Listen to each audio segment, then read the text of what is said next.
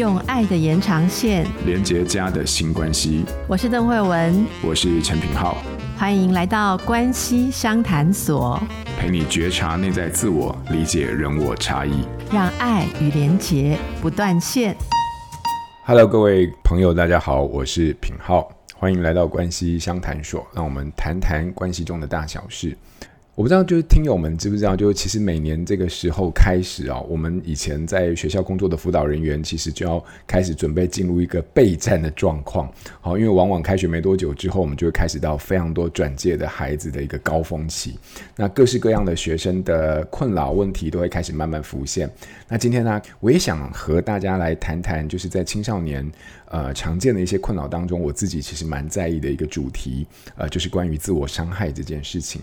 那既然谈到自我伤害这个主题，那我必须跟大家说，我们今天的来宾的专业跟资历就会非常非常的重要。好，不仅他要在辅导之上具备相关的一些专业的背景，而且他还要有相当丰富的实务经验，才有办法在这个议题上面提供给我们非常多的见解。好，所以在这样的一个期待下。我自己个人啊，包含我们的团队，都今天非常开心，能够为大家邀请到青少年问题的专家，同时也是我在这个心理辅导的同行，好，陈雪茹，智商心理师。那我们现在请雪茹和大家打声招呼，Hello，雪茹，Hello，品浩老师好，听众朋友大家好。你不用叫我品皓老师啊，我们是同行 同业，你就叫我品浩就好了啦，太客气了。哈，那非常欢迎雪茹啊。那雪茹就我所知啊，其实学经历都非常的丰富多元，而且在很多呃心理学能够应用的领域，好像都有很广泛的涉猎跟经验哦。而且最厉害的就是雪茹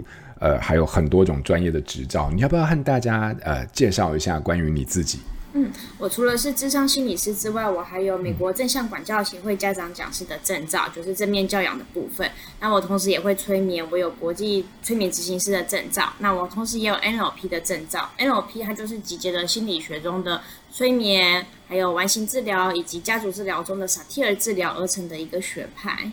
那我过去在青少年辅导有十多年的经验，那待过国高中，也待过大学，担任过校园的心理师，啊，也会接案咨商，所以我集结了这些经验，有很多跟青少年辅导的经验。今天很期待哦，很多的主题很想要跟大家分享。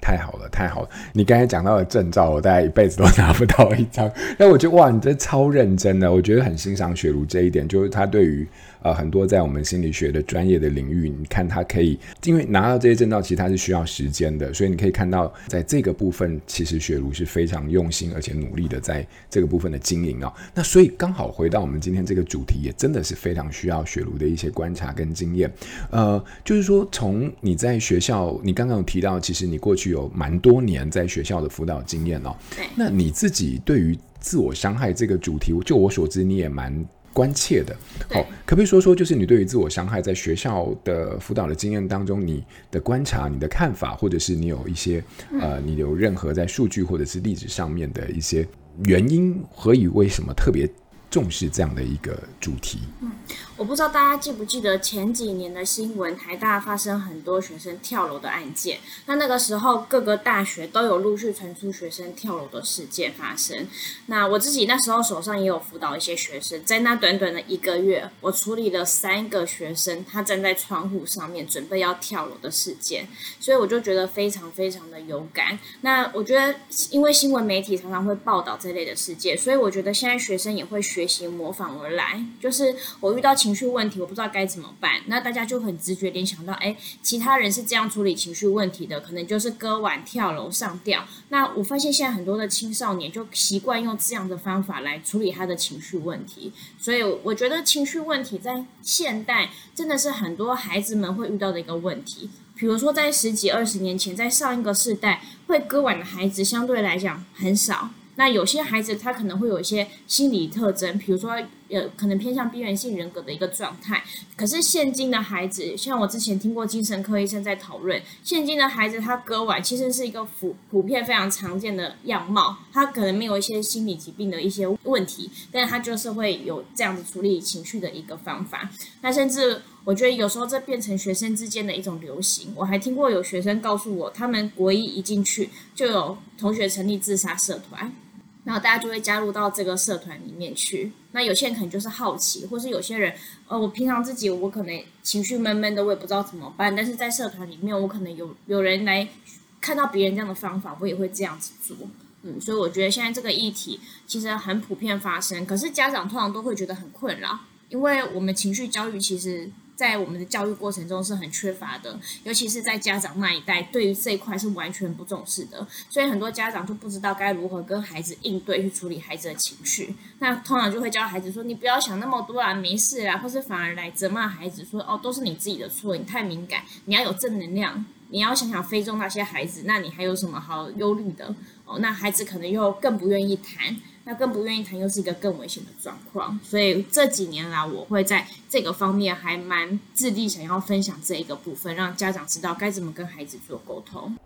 哦，OK，雪茹，所以你的意思是说，其实，在早年的时候，自我伤害其实也是有，但是那个时候比较多，可能跟临床上的问题是有关联的，比如说什么忧郁或者是边缘性人格的一些议题。可是你是说到这几年的时候，发现很多的孩子其实没有这些状况，可是他还是照样自我伤害。可是这背后好像反映出的就是，呃，跟这个情绪有很大的一个关联性，似乎他们往往都遇到一些情绪上的困扰。是。那家长遇到这些状况，我可以想象，就是说，当然就是觉得，哎，情绪的问题怎么可以用这样的方式来处理？当然是很需要正能量的补充。可是好像你看到，就是只要用正能量来面对的家长，反而让孩子在这个状况里面遇到更大的挫折。那所以说，呃，就你的观察来说的话，为什么他其实本质上是一个情绪的问题？问题，但它会呃演变成自我伤害的一个呃行为。那我们如果说不强调正能量的话，那我们又该怎么办？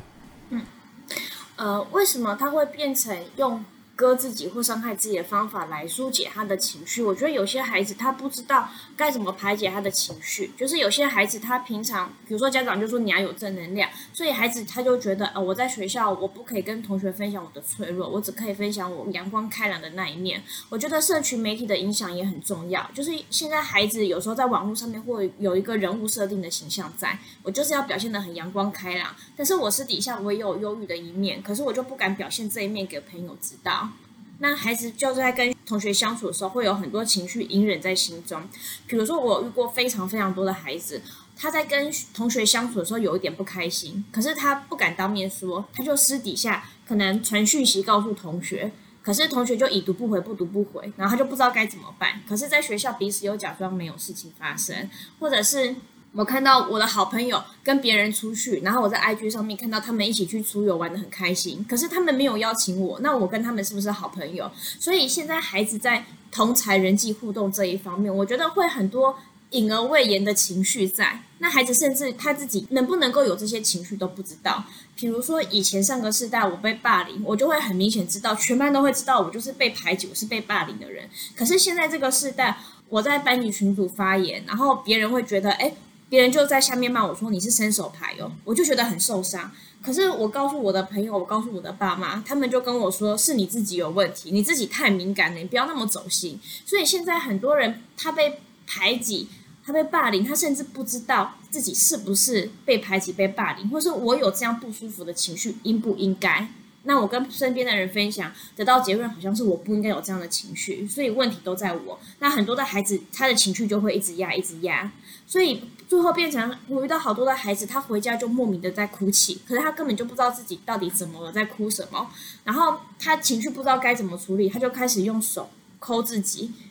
然后或是用红笔笔尖画自己的手，那用这个痛来转移自己的注意力。然后一方面也是因为他们身体的痛，心里的痛不知道怎么表达，可是转化为身体的痛对他们来讲好像更具体一点。那也有部分是身体的痛会比较容易被注意到。别人就会知道他心里面是有多痛的。那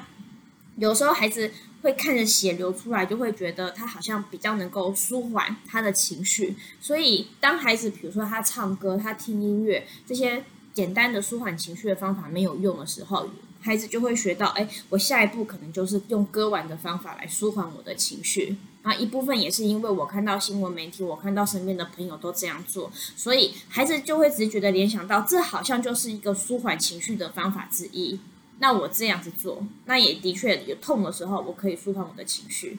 而且我发现他们还会注意自己割的深度，就是他们有时候不小心割会割得太深，他们还会知道我下次不要割那么的深。那在孩子再长大一点，也会注意留疤的问题。所以有时候孩子大一点点，他割的行为会变得比较少，因为他知道这个疤留下来很容易引人注目，或者是这个疤不好看。了解，哎，我刚刚听你这样讲的时候，实在是非常的详细的把很多孩子目前在这个。氛围里面，就在这个环境氛围里面所承受到各式各样不同的压力，都交代的，你都描述的好清楚哦，我都觉得我好像历历在目一样。所以对于孩子来说，其实现在的生活，校园的生活，基本上要保持一个这样正面的形象，或者是一个嗯不能有负面情绪的形象，是因为他们对。这个会影响到人际关系吗？或者是说，这个是他们很重要的？你刚刚有说到一个，就是那个人设的那个部分。对。所以现在的孩子关于人设的这个压力是很大的吗？嗯，我觉得有一个，我觉得很大一部分是因为他们在学校，我觉得他们现在的沟通都变得很暧昧不明。就是以前，以前可能我跟你之间不爽，我就。骂你，跟你正面起冲突，可是现在很多孩子面对面沟通，他是觉得很有压力，所以他们就习惯用文字沟通。因为文字沟通，我可以决定我要什么时候回，还有我可以很小心的去思考我的用字遣词要怎么样讲。因为他们很怕一不小心讲错话，你在我面前你笑笑的假装没有事，可是你背地里面你可能就上一些匿名的社团、匿名的群组来公审我、来骂我。所以现在的孩子。对同才互动之间会变得过度的小心翼翼，那这个小心翼翼就会让他们有很多的内在剧场发生。所以现在很多的孩子在学校，我们都知道青少年对于青少年来讲，同才是很重要的一个部分。可是现在很多的孩子已经不太敢相信学校的同才，他们只求在学校不要当边缘人就好。可是他们其实没有很渴望在学校有一个很好的朋友。所以很多孩子告诉我，他内在是非常的寂寞的。就算他身边有很多的朋友，他也觉得他是因为戴上这个虚假的面具，就是大家是认识这个虚假的他，而不是认识真实的他，所以愿意跟他当朋友。所以，如果孩子是在这样的非常隐性的压力底下，然后又被网络的这样的一个效应，诶，给加成之后，带来更多的呃，你知道延伸，就是这个压力其实是。漂浮在各个可能的社群当中，然后我都可能成为那个被众人在背后指指的对象的时候，那那种压力真的是我自己是蛮难想象的，因为在我自己成长过过程当中，其实不需要去经历网络这个部分所带来的在各个方面的关于形象的压力。那这个也是我相信这个部分，呃，你的观察，我觉得非常的细腻的道出了我们非常多孩子现在心中的一些，呃，他所不能说或者是说不清楚或者无法说的这些压力。那如果回到家长的一个部分，呃，当我们现在看到了，也理解到了，我比如说你刚刚在讲的时候，我自己觉得那种心里面有很大的一种。呼应，就是有一种很大的共感的那种感觉，就是理解。我突然好像蛮理解现在孩子他们所承受的这些说不出来的课业以外的这些隐微的压力。那回到家长身上，在这个理解底下，可是那又是属于孩子他呃无法。呃，不去面对的网络或者是生活的时候，那当他开始出现这些情绪的问题，这个导因于人际，可能导因于各个方面，最后呃，造成了一个开始造成了这个自我伤害的一些情形的时候，从家长的角度，你会不会有什么样子的观察？然后还有有没有发现有什么样子的呃，我们可能会有的迷思，或者是想要给家长的建议？呃，我觉得很多家长可能看到孩子割腕。的时候不敢去问孩子，你是不是有想要死亡的一个念头？就是看到孩子割腕，然后就假装没什么事发生。所以我甚至有智商过孩子，他明明割腕，家长也都看到，可是孩子他跟我说，家长不知道他自己想要自杀。其实家长是知道的，还家长看到孩子割腕就知道他可能想要自杀，孩子有些状况，可是他不敢跟孩子去谈，所以孩子就觉得家长看到我割腕，他也不知道该怎么办。然后我也不知道该怎么跟家长说啊，家长也不知道他想要我死，所以我们就对这件事情都有点避而不谈。那很多家长很怕跟孩子谈，孩子是不是想死这件事情会加速孩子就是想死，好像在推动孩子去死的那种感觉哦。可是在我自己的经验中，我觉得孩子。割自己其实有的时候是一种求救讯号，或甚至孩子没有割，可是他有一些想死的念头。我遇过很多孩子哦，他想要死，可是他不知道去哪里听信一些谣言，他就说割自己，我割了会变成植物人，所以我不割。可是他内在是很想割自己，他只是没有割下去。可是他是有死亡的念头的。那很多孩子其实他是很希望可以有一个大人跟他讨论，就是当孩子想死的时候，其实他是在发出一个求救讯号，告诉你我现在生活中遇到某些痛苦，有些东西我自己处理不了，我过不去，我不知道该怎么办。可是很多家长看到孩子想死，就会过度纠结在孩子想死上面，然后。就是告诉孩子说，你要活下去啊，你不要那么悲观啊！你看别人那么可怜，那么幸福，你还有什么好想死的？但是我觉得，不管是孩子想要死，或是孩子网络成瘾，这都是冰山表面的一个议题。真正的根源问题是，孩子为什么会想要死，或是孩子为什么会网络成瘾？那每个孩子遇到的问题是不一样，有些可能是因为课业成绩，因为家庭问题，因为同侪相处的问题，所以这需要透过跟孩子去聊。才能知道孩子到底发生了什么事情。那很多家长就不知道我该怎么开口跟孩子来聊这件事情。我通常都会建议家长，你看到了，或是你感觉到孩子怪怪的，比如说孩子突然失眠，失眠常常是孩子有状况的一个征兆之一，或者是孩子开始回家就莫名的哭泣，然后那个哭有点停不下来，一哭就是三十分钟、一个小时，或是孩子情绪突然变得暴躁，青少年的忧郁有时候是用暴躁来展现的，或是孩子就突然食欲很不好，都不吃，或开始暴饮暴食，就是孩子他的行为开始有一些改变的时候，你可能就可以问问看孩子他最近生活中发生了什么事情，或你发现孩子有些智商的伤口的时候，问他是不是有一些想死的念头。当大人能够直接跟孩子讨论。孩子其实可以感觉到大人是可以承接住的，大人是愿意讨论这个话题的。我看过很多孩子其实是等着被大人问，虽然他会担心爸爸妈妈知道，可是他可能是担心爸爸妈妈难过，或其他爸爸妈妈可能知道会责骂他之类的。可是真的去讲之后，我看到很多孩子其实是觉得，哦，终于这件事情可以被摊开来谈了。那孩子其实很需要被同理，他内在有想死的一部分，也有想活下来的一部分。就是家长不需要只看到孩子想死的这一个部分，然后就连接到新闻中那些画面，还是跳楼，还是割腕，还是烧炭。所以你不要死，家长们也可以同时意识到，孩子想要死只是一个念头，那孩子其实在发出一个求救讯号。当孩子愿意跟你谈的时候，就代表他是很努力想要帮自己活下来的。所以可以跟孩子去谈说。你你的痛苦是什么？是什么让你这么想要死？那是什么又让你努力撑着继续活在这个世界上？就是孩子他努力撑下去，让自己不要死这件事情，其实是很需要被看到还有被理解的。那在跟孩子对话的过程中，很多家长不知道要怎么样跟孩子对话。我一问孩子，孩子都说不知道，然后孩子就惊恐难开。那要怎么办？我就会教家长一个很简单的方法，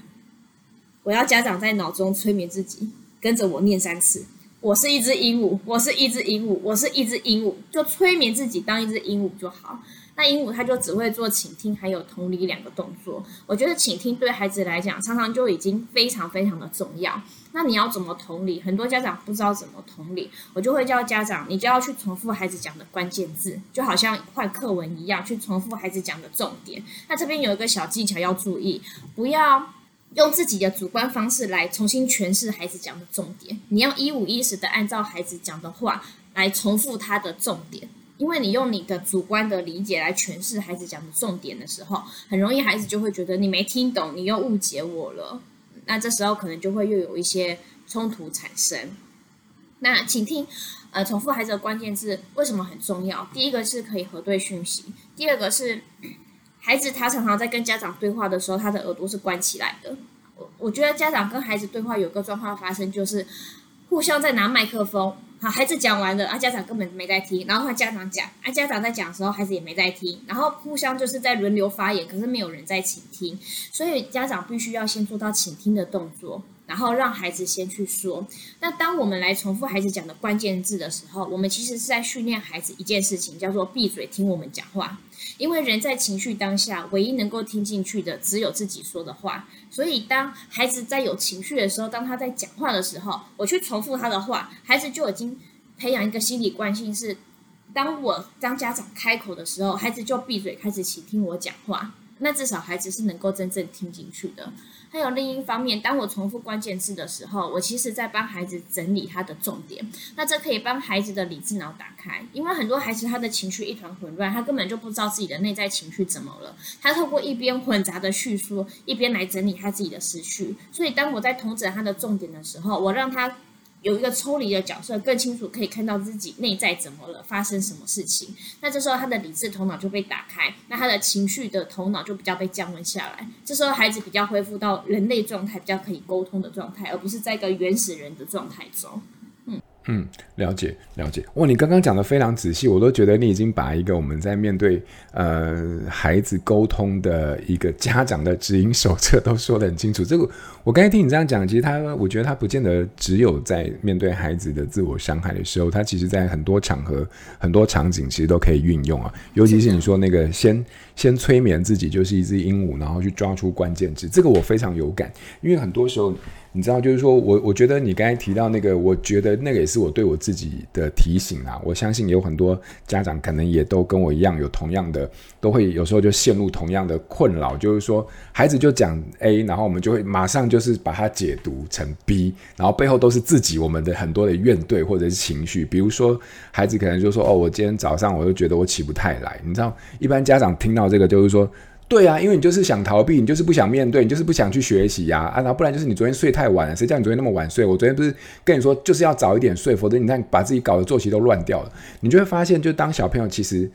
尝试丢出一个讯号的时候，我们常常就有非常大量自己的解读。可是如果按照你刚刚的那个逻辑的话，其实我们应该呃，我自己或者是我们应该要问的是说，诶，那怎么了？发生什么事情？你觉得是为什么？那反而就是这样比较能够去打开一个呃沟通的一个。管道，我觉得这个东西可能真的不只是在面对孩子有情绪的议题的时候，非常多可能到了青春期的沟通哦，这个我们有机会一定要再聊一下关于青春期的沟通。我觉得这个都是一个非常重要的一个原则。诶，那雪茹，我想问问你啊，就是你身为一个治疗师，身为一个心理师，那如果今天我们把场景放在是一个呃辅导的或者是治疗咨商的一个这个情境当中的时候，面对一个有自我伤害的。呃，孩子青春期的青少年的孩子，他背后可能是非常多的情绪议题。呃，你自己会大概是我会往哪个方向，或者是你会特别注意些什么？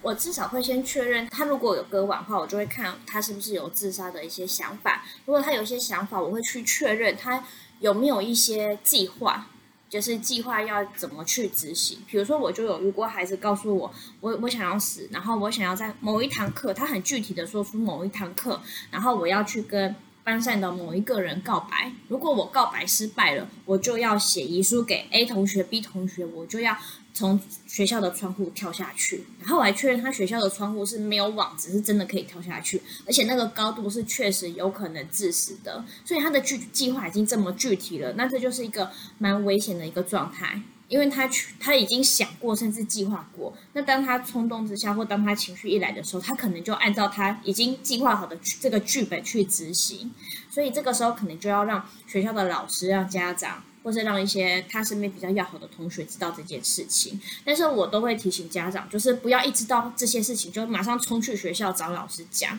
因为有时候。学生会有点担心，比如说他会觉得这个老师他很大嘴巴，啊，老师一讲在班上同学讲，啊，班上同学全部都知道了，他反而造成我更大的困扰，孩子就有更大的情绪状态产生。所以，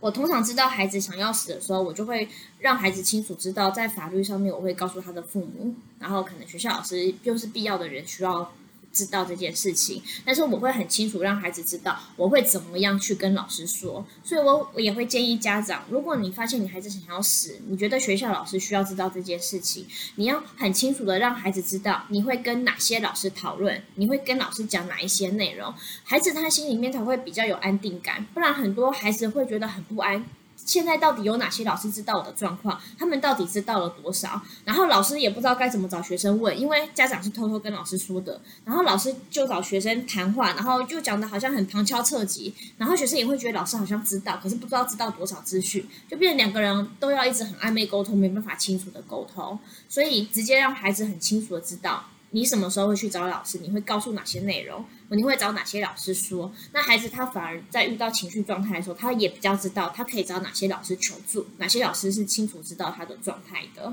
嗯，那我也会去了解孩子过去有没有曾经有过自杀的行为过。你有计划，可是很多孩子他可能还没有去执行过，但是有些孩子他可能曾经有执行过。比如说，我就有遇过孩子说他想要在房间上吊，他也买好了那个。绳子，然后打算在家人不在的时候去上吊，结果家人刚好出去，然后忘记拿东西开门回来，所以他那次没有成成功执行。那孩子如果有曾经想要执行的想法，只只差一步就要去做，那这可也可能更危险，因为他这次他没有成功，他就会思考我下次我要怎么做我可以成功。所以当他下次再执行自杀这件事情的时候，他的死亡率可能又会更加的提升。所以这几个部分是需要注意的。了解，了解，非常清楚。所以说，如果从呃从我们的专业者的角度，或者是不管从专业或从家人的角度，其实在评估一个孩子自我伤害的时候，呃，如果已经到一个比较你会担心的地步的话，其实有很多必须要厘清的，包含就是说这件事情你有没有什么具体的意念，或者是甚至是可以执行的计划啊，然后这个计划可以就在这个你的计划里面，它能够被执行的。这种方便度或者是完成度有多高？那通常如果诶，他这个计划其实已经非常完成度非常高的话，而且是非常具体的话，那这个时候通常风险就会跟得非常大，好，然后高出非常多。那有时候我们基于呃，不管是家长还是呃大人，我们呃面对这样的行为是需要通报的。可是通报这个过程也可以让孩子知道我们的对象。还有通报的内容大概要到哪边，或者是求助的对象是谁，然后我们大概要让对方知道关于你啊、的状况到什么地步。那这些东西其实可以让孩子自己不会处在一个更加焦虑，他更能够掌握现在的情况，而减少那些焦虑带来更多情绪的冲击的可能。所以说，这个大概是雪茹给我们一个非常重要的提点。那我我觉得，呃，听到这边其实就是。你跟我们分享了很多关于我们在面对孩子自我伤害的时候，你提到的一个部分，就是在孩子们心中其实都有想要自己消失，但是也想要自己活着的这样的一个非常冲突的内在，而往往我们大人真的就很容易。关注在那个想要自己消失、想要自己死掉的那个念头上面，然后焦灼在这个地方，而忽略了其实孩子有很多努力的空间，或者是曾经的努力，我们可能要在这个地方、呃、跟他一起去做很多的尝试。好，那这个过程可能不会很轻松，但是非常孩子。呃，他非常需要有一个理解他的人，能够跟他在这条路上一起慢慢的并行。好、那同时我也听到雪茹说到，哇，天哪！我觉得现在孩子真的是生活压力超大的，就光你讲那个人际关系，我觉得从他们国中一直到高中，大概都没办法完完全全的从这个人际的压力里面。完全的自在的摆脱出来，我觉得这个东西搞不好，我们有机会可以再多聊聊关于青春期的一些沟通里面的孩子的困扰等等。好，好，所以啊、今天雪茹跟我们呃介绍了非常非常深入的这个自我伤害背后的压力，然后再到我们具体的一些应对。不管是在沟通技巧上面的，或者是我们在整个思考原则上面的一些呃该注意的点哦，这是一个非常棒的一个内容。我相信对于很多我们在呃身为家长或者是辅导者的人来说，在面对呃你的家人出现自我伤害的时候，这是一个非常非常重要的一个。提点跟引导，好，其实我们这个关系相谈所，我们每个单元的最后都会有一个小小的新练习，希望能够呃透过我们专家好，然后提供给我们听友每一一个好简单的，能够在生活当中就能够运用。有没有什么练习你会想要提供给啊、呃、我们的听友？嗯，呃，我觉得。可以引导孩子在情绪当下可以怎么样子做？那很多孩子他为什么会一直压抑情绪？是因为他有一个经验，是他的情绪来了他就失控了，所以他觉得情绪很恐怖，他不知道该怎么办。那这时候就可以用一种自由书写的方法来引导孩子。如果孩子是喜欢画画，你也可以让他用画的；那孩子是喜欢用写字的方法，你就可以让他用写的或打字的。那自由书写就是你设定一个时间。你可以自己决定一个时间，比如说十分钟、十五分钟、二十分钟、三十分钟。你在这个设定的时间内，你想到什么，你就把它写下来。你不用管字对不对呀，然后你的言语文文词美不美呀，标点符号对不对呀，都不需要。你就是想到什么就写下来。比如说我怎么办？我现在脑中一片空白，我不知道要写什么。我设定了十五分钟，时间还好久。那我现在到底要干嘛？你就是把所有你脑中出现的字，你就把它一五一十的把它写下来。那这样做常常会带出一些自己孩子内在潜意识的一些讯息，孩子平常压抑不敢去理智去正视的一些问题的一些讯息，那孩子他就可以透过这样写的方法，写完之后再回头看，会比较了解知道自己内在怎么了。因为我发现现在很多孩子他情绪很混乱，很大一部分原因是因为他根本就不知道自己内在到底发生了什么事情。我也不知道我跟人互动我是哪一个 moment 我觉得不舒服，我就是一直压一直压一直累积，然后我最后就爆了，我自己也说不出来我怎么了。所以有时候孩子他跟爸爸妈妈说我不知道我怎么了，他不是不愿意谈，有的时候孩子是真的不知道，所以要引导孩子怎么样把他的情绪化为言语表达出来。那有时候写或画就是一个很好的媒介。那设定时间也很重要。孩子他在这个经验中，他就会学习到，他在这个十五分钟之内，他的情绪可以出来，他很可以俩攻，他可以爆炸，他可以歇斯底里，没有关系。可是十五分钟一到，孩子不管他哭得再惨，他写的再投入，他就是要停笔。那孩子就会学到，他的情绪是可以出来，也可以收进去的。孩子比较有那种掌控感，是我可以去掌控我的情绪。他在这个时候，我要让他出来，他可以歇斯底里的崩溃。可是我要他回去的时候，他可以回去。孩子才不会一直压情绪，然后每次情绪又突然爆出来，一一爆就不可收拾，然后我掌控不了的情绪，所以他就会更害怕情绪的出现。那透过这样的小练习，就是让孩子成为情绪的主人，慢慢的学习怎么样掌控自己的情绪，同时慢慢。厘清自己内在一团混杂的这个思绪的毛线，然后开始理出一个头绪。至少从孩子自己可以开始慢慢了解我自己到底发生了什么事情。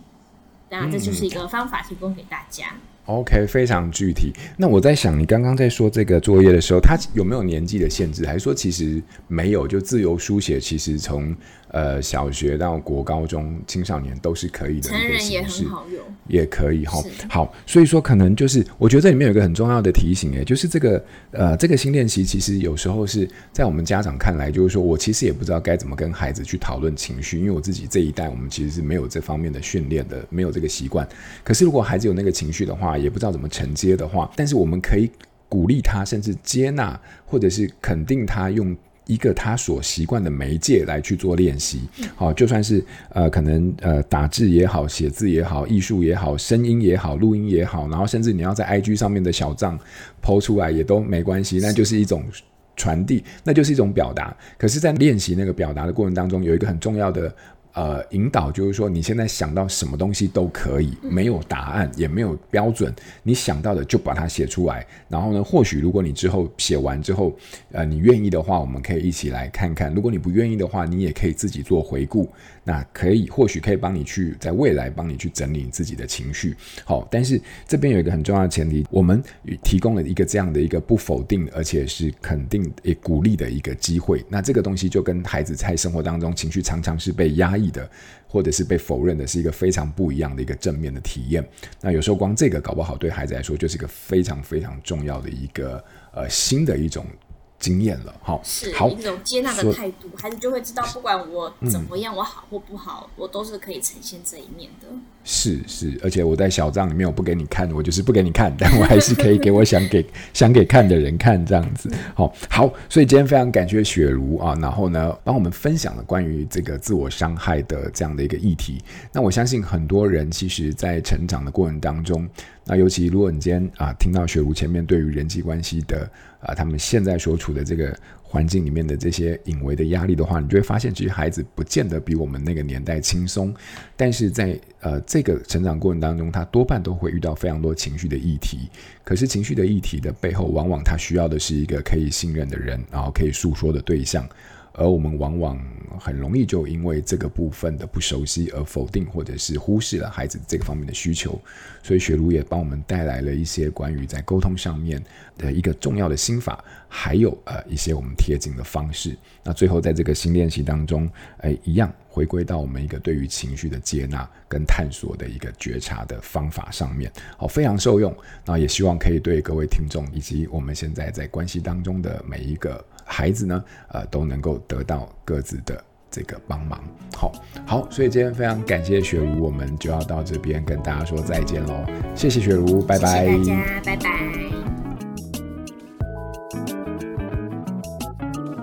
亲子天下 Podcast，周一到周六谈教育、聊生活，开启美好新关系。欢迎订阅收听 Apple Podcast 和 Spotify，请给我们五星赞一下。也欢迎在许愿池留言回馈，告诉我们希望在关系相谈所所听到的主题。